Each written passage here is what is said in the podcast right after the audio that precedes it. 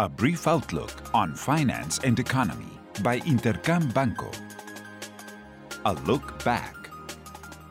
Last week brought lots of relevant economic data from around the world as markets remained mostly positive.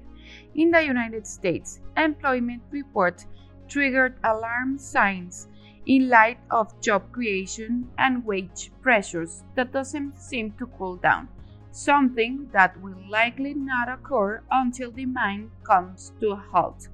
The third quarter of this year GDP figure was revised upwards to 2.9%, while manufacturing sectors showed signs of contraction according to the ISM.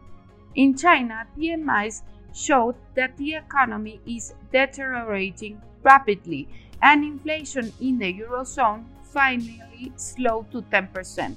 In Mexico, the central bank made its quarterly inflation report public and revised its economic growth forecast upwards to this year and the next one, while it revised inflation and maintains risk-filled outlook.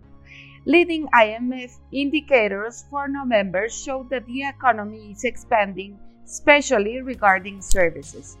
Lastly, concerning the trade balance figures, they show a decrease in exports and imports, which is a sign of a slowdown in foreign demand and lower energy prices. What's ahead? This week will bring important economic data from Mexico and China. In Mexico, November's inflation will be made known and it is expected to set under 8%. This could confirm that the peak of inflation has been reached by the end of 2022, although it's possible that the figure may be affected by seasonal discounts and a rebound in prices may occur during December. In China, trade balance and inflationary figures will be revealed. They are expected to log weakness in imports and exports, along with a low inflation that could lead towards greater monetary stimulus on behalf of the China Central Bank in order to boost an economic recovery. Lastly, in the United States, the services ISM will be made known and it is expected to confirm an overall slowdown in the economy. Additionally, inflation for producers is expected to decrease at a faster pace.